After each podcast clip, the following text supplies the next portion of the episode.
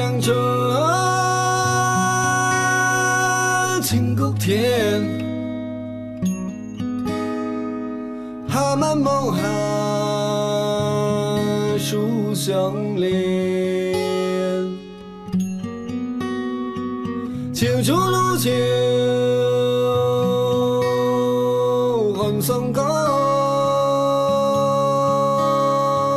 冬雪雪冬，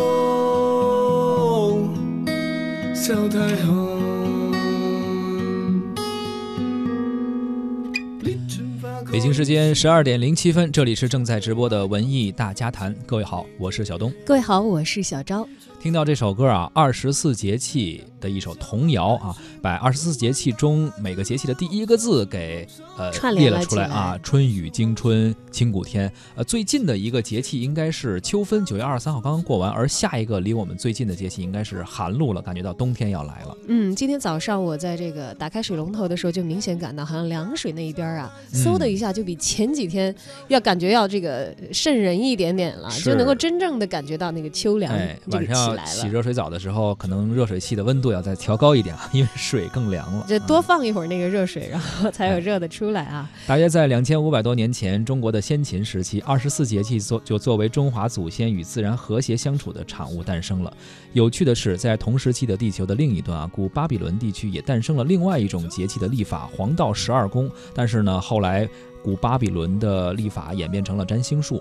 发展到现在成了十二星座啊！我们常说四大文明古国只有中华文明没有断续，其实又想了一下，可能也是因为汉字的传播啊和这个延续起到了很大的作用啊。但是呢，另一方面来看，像二十四节气这样浓缩了中华民族智慧的几千年来一直为我们生活啊提供一些指导作用的文明产物，又何尝不是我们的文化得以延续下来的一些基因和文明的载体呢？没错，北京国际设计周呢，目前也是正在进行。本次的活动呢。就正式启动了中国优秀传统生活方式振兴二十四节气品牌的行动计划。二十四节气标志系统设计获奖作品也于刚刚过去的周末进行了发布。在发布会上，文艺之声的记者看到了一些设计师把二十四节气变成了创意十足的画作。是的，如果您对二十四节气的这个标志设计感兴趣的话呢，可以在收听我们节目同时呢，是刷手机也好，或者上网也好，查一查它的图案啊，其实还是很好看的。稍后在我们的节目中呢，我们也将用特别的方式来分享这些创意，而且我们还采访到了相关的一些组织者和一些专家。嗯，那么二十四节气，我相信在每个人心中可能都会多少留有不同的印象。嗯，比如说小学的时候上课，老师要求背的节气歌啊，或者是像我一个南方人到北方来生活的时候，每到立秋就会肿起来的这个咽喉啊。是，包括其实还有一些可能在小时候我们记得更多的就是和吃有关的，比如说吃春饼啊，包括到了秋天的时候贴秋膘等等，哎，可以找一些借借借口啊去吃一些哎平时不吃的一些食物。哎，当然了，在这个设计圈里，大家可能最善于的就是用设计师。自己的形象和符号来表达他们对于节气的认识和印象。嗯，可能在民间，大家会现在流行用表情包哈，是，或者是编这个节气的段子。又到了，就比如说中秋的时候会说是月饼节，那么到了这个呃冬至的时候，大概又变成了这个饺子节，包括粽子节等等吧。反正对，会出一系列的这个表情包，对，把一些节气啊，包括一些节日和吃联系起来。呃，今天呢，咱们说到二十几。呃，二十四节气啊，其实我们今天每个人都有自己的方式去记住它。呃，也欢迎您在收听我们节目同时呢，可以关注文艺之声的微信公众号，可以发来文字留言，跟我们聊一聊您印象最深的是哪个节气，或者在这个节气中，呃，您的家乡有哪些习俗，都可以跟我们分享一下。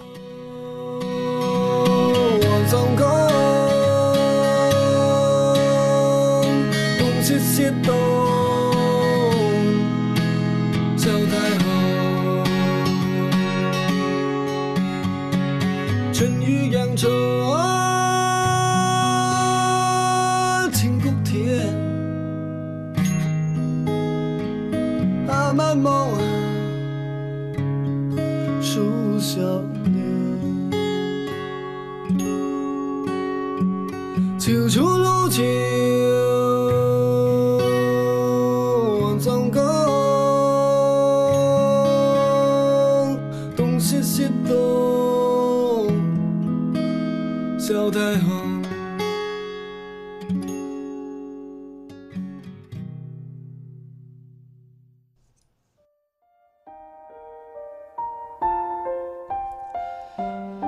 看似风马牛不相及的二十四节气和北京国际设计周，哎，他们两个人居然在一起了。已经被列入联合国教科文组织人类非物质文化遗产代表作名录的二十四节气，不仅综合了天文、物候、农业、气象等方面的经验，还与中华传统文化的饮食、民俗、诗词曲赋、祭祀、中医、书画等关联非常密切。也正是基于此。本届的北京国际设计周，从公益推广和呃文化产业开发两个层面啊，去发掘二十四节气标志系统的一些应用的价值，以促进优秀的传统文化内容和现代生活方式的结合。说到本次标志设计的征集活动啊，的的确确，大家在生活当中跟这个节气相连的节点太多了，所以在两个月的时间里，就征集到了来自内地、还有香港、台湾等等地区，一共是两千多套的作品。嗯，参与非常踊跃啊。对，为了遴选出优秀的佳作啊，设计周的组委会也是特别邀请了来自设计、民俗、传播等多个领域的十二位重量级的专家，组成了评审委员会。评审委员会的主席、中央美术学院设计学院院长、长江学者特聘教授王敏接受了文艺之声记者的采访，他高度评价了设计师们对二十四节气的理解。这次的二十四节气，它要需要设计师不仅做一个标识，这个而是要做这个二十四个，其中呢要蕴含着对传统文化的理解，对二十四节气的本身的这个文化的内涵呢，进行很好的一个了解、一个把握。设计师们都文化层面上，他们做了很多的思考、很多的研究。那这让我们看到了这个活动，它不仅是让大众。对，就是二十四节气这样一个中华文化的很精彩的一个东西呢，有所传承。另外呢，这次有很多小朋友参加，因为我们的这个社会要发展，我们要成为一个有创新能力的社会。我们要从孩子做起，这些孩子将来那肯定会成为我们的呃，不管是创新创意还是设计的一个特别有生命力的这个力量。所以这也让我们看到了中国未来发展的一个让人可喜的一个现象。然后从而让我们的年轻人，让我们的不管是九零后还是零零后，等等都能够。呃，更好的去理解传统文化，然后去热爱传统文化，然后去去继承、去发扬。的确是啊，本次的征集活动参与的人数非常多，覆盖的面也非常广。首先呢，活动是覆盖专业设计师群体两万余人，共收到了专业组参评作品五百三十四份，而青少组呢，共收到了参评作品一千五百二十份，覆盖了北京市九十七所中小学和一百二十五个社区。很多青少年啊，也参与到了本次的活动。呃，孩子们眼中又有怎样的二十四节气呢？其实可能小朋友更加的无禁忌啊，可能更会哎把自己。自己的一些想法天马行空的表现出来。你们觉得二十四节气代表的是中国传统文化？二十四节气是一共是二十四个：立冬、秋分、白露、春雨、惊蛰、大小寒、小雪、大雪、秋分、谷雨、惊蛰、雨水。那你们画的都是分别是什么呢？我画的是秋分和白露，画的是一个大暑，大暑是画一个西瓜，因为大暑很多人会很热，就画几片西瓜，就感觉天很热的意思。老师，我画的是大寒，我画的是梅花，在天冷的时候，只有梅花开的最艳，是吧？对。老师，我画的是秋分，我画是葡萄。葡萄因为丰收了，秋天。嗯，立秋我画了一点儿的叶子，那个黄叶子是因为立秋它刚刚开始。秋分画的就是有一个蓝色，呃，深蓝色的天，然后小雪画的是特别，就画了一棵树，然后小小的雪。嗯，立春是梅花迎接春天的到来，雨水万物复苏，春分。柳树开始发芽，夏至，小金鱼好奇地观察着水中植物的生长。处暑，荷花即将嗯凋谢，迎来成熟的果实。秋分，菊花正是春天的颜色。啊，二十四节气是中国古代特有的记录节气的方式。我创造的是从中国古典的窗帘向外欣赏。呃二十四节气的景色，因为二十四节气与我们的生活息息相关，就是传统的文化。那你们所知道的，留到今天的，你们在生活中还见过的这个传统文化有哪些呢？有茶，喝的茶是吧？对，法，还有什么呢？吃的东西月饼算吗？算啊，驴打滚儿，也算。还有什么？饺子，汤圆，还有什么？粽子，年糕，是吧我画过。都画过是吧？以后接着画。是我画就是葡萄，可以吃的对呀、东西你。画的就是秋分的时候的葡萄。阿树阿上两只黄鹂鸟，阿西阿西哈哈在笑它。葡萄成熟还早得很呐，现在上来干什么？小朋友们的思绪真是天马行空啊，把自己吃的、用的、看的，全都可以画到自己设计的这个二十四节气标志里面去。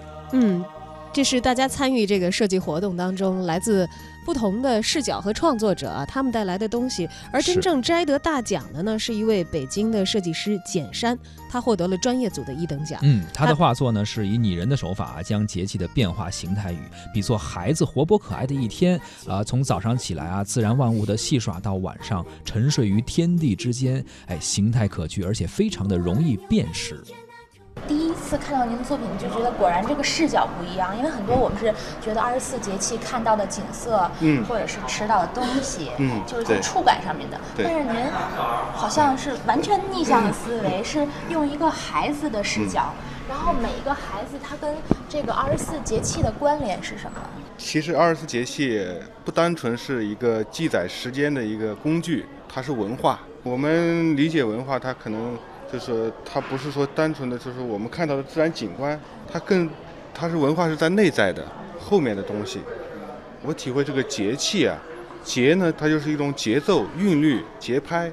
然后气呢，其实古人是认为所有的变化是气的变化，所以这个节气它是一种自然的呼吸。想到用用一个孩子从春天的呃苏醒成长，然后到跟这个万物的嬉戏，立春呢，它叫它万物苏醒，开始生长，整体的形象呢又像一个小芽，但是还就是刚刚要发芽的那个东西。啊，这个孩子本身的这种形体看上去就像一个萌芽啊，对，像一个胚胎，马上像一个要破土而萌出了芽啊。你看这个惊蛰，惊蛰它是不是说是天上打雷，我们被动接受的？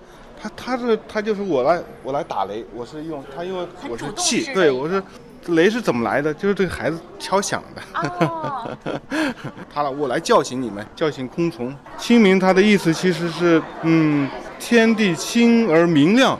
至于说后来人们扫墓啊和这个寒食，追远的感觉。啊，那那不是他那个是后来才有的。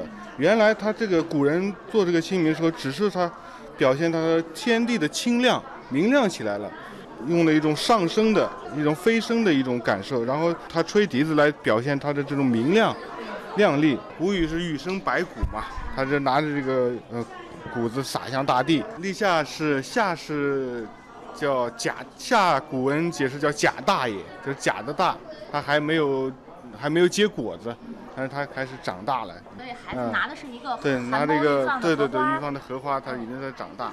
这个小满呃也挺有意思的。这个小满的什么意思？它是在植植物的种子在灌浆，饱满了，饱满但是还不成熟，所以它手里捧的是一个小麦或者是芥子的一个小种子。啊，满也是一种喜悦的一种喜呃感受，因为他们满满意满足啊，他有一种很欢喜的那种感受。夏至大家都知道，就是它是太阳最高的，嗯，是吧？太阳已经，它夏至是白天白昼最长，中午的时候太阳最高，然后的太高了，是吧？这这个就很简单的理解。画面里面，啊感觉孩子像捧着一个球儿一啊样，一个火球。对对嗯对对对，就是太阳。小暑呢小暑，就是带来暑热啊，到大热大对大热就更热了。火那是球里边从一个火 变成对，一个个火苗变成三个火苗了。秋天你可以沉一下了，沉下来了。呃，包括这个处暑呢，您看处暑以后孩子把刚刚小暑大暑里面的火对，把火吹灭吹走了，对，揪出来吹走了。白露露露水水啊，一个禾苗，感觉呃，气是这个变化也草草上面啊在这个对对对对，它它就开始逐渐的下降。你看这这个夏天的时候是很热闹很上升，但是在秋天的时候就开始逐渐的降。到秋分的时候，玄鸟飞走了，有一种这种惆怅或者离愁的，但是它也不是说那种愁苦，它是一种情怀吧，就是一种对对自然这种感时悲秋的一啊点淡淡的情对对对对对，是一种记忆。这个寒露，寒露叶叶子飘落了，对露对水也到地上，整个气韵就对，降下来一些。霜降就是万物消煞，所以画面里边的孩子也是感觉拿着一个薄纱铺对上大地。对对对对，他就把那个纱，因为它霜降，其实霜是一夜之间从天而降的那种感觉，把一个薄纱盖到了这种天地上，天地也开始消煞了。呃，这个立冬画了很好多稿啊，这个立冬是最难画的一个。冬就是古代意思就是那个绳子打结啊，它中的中的那个意思。这个立冬还有藏的也对，收住的那种感觉。呃，对的，终终点，它的意思就我后来用最简单的那种方法，就是它离开离去这些繁华，就一拂袖。对，一拂袖藏起来，一个是藏起来了，一个是要要离开了啊，离开了，因为它经过春天的生长，夏天热闹，秋天的这种繁华以后，它开始要走了啊，要藏起来，呃，小雪就开始飘落，它还逐逐渐从天空往下飘。小雪很轻盈，感觉嗯孩子也轻盈，雪也轻盈。对对对开始飘雪的时候，孩子对，大雪大雪就开始覆盖万物了。雪其实有喜悦的意思，包藏着这个大地万物，让大地的东西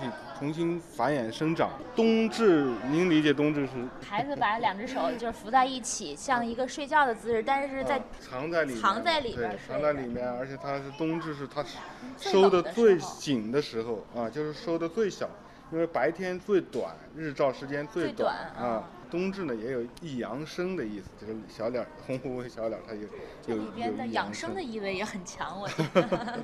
对，小寒呢就人处于睡眠的状态，但是这个就孩子的这个衣袖就像冰一样，他就整个它就画的这个化入大地的那种感觉。嗯嗯到了大寒，啊，但但他已经要准备要但是有苏醒动势啊，他就整嗯个这个循环呢，就是孩子呃呃的一天，从早上苏醒到跟万物的嬉戏嬉耍，然后到他啊、回归回归呃大地，然后再沉睡，然后再这样一个循环。所以我基本上没有太多表现关于景物的东西，它的文化东西更背后的东西。对它背后藏着的东西，背后的古人的思想，包括他的这种情怀。感情啊，这种意境，它这种东西可能才更是，我觉得这些东西它更是文化本身应该体现的东西。哎，刚刚听到的是来自第一名啊，简山他设计的二十四节气的标志的一个解释。感兴趣的朋友呢，可以通过网络搜索一下这个图片。当然，我们现在说这么热闹，其实是用美学的一种方式进行定义我们的传统文化。但实际上，古人呢是用科技的眼光去看待这些。但无论怎样，实际上我们现在做的这些工作，都是对于弘扬我们传统文化、提高它的生命力的力的一种方式。我们继续来听本次活动的评委会主席王敏是怎么总结的。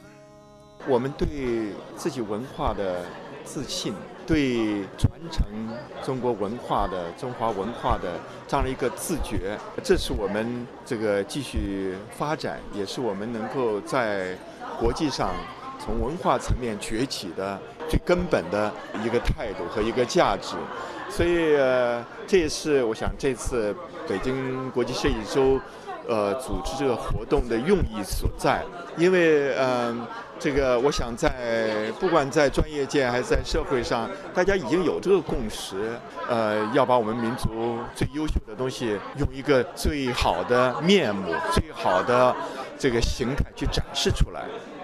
这个同时呢，也要让它具有时代感。那这种时代感呢，会让这个我们的传统文化更具有生命力。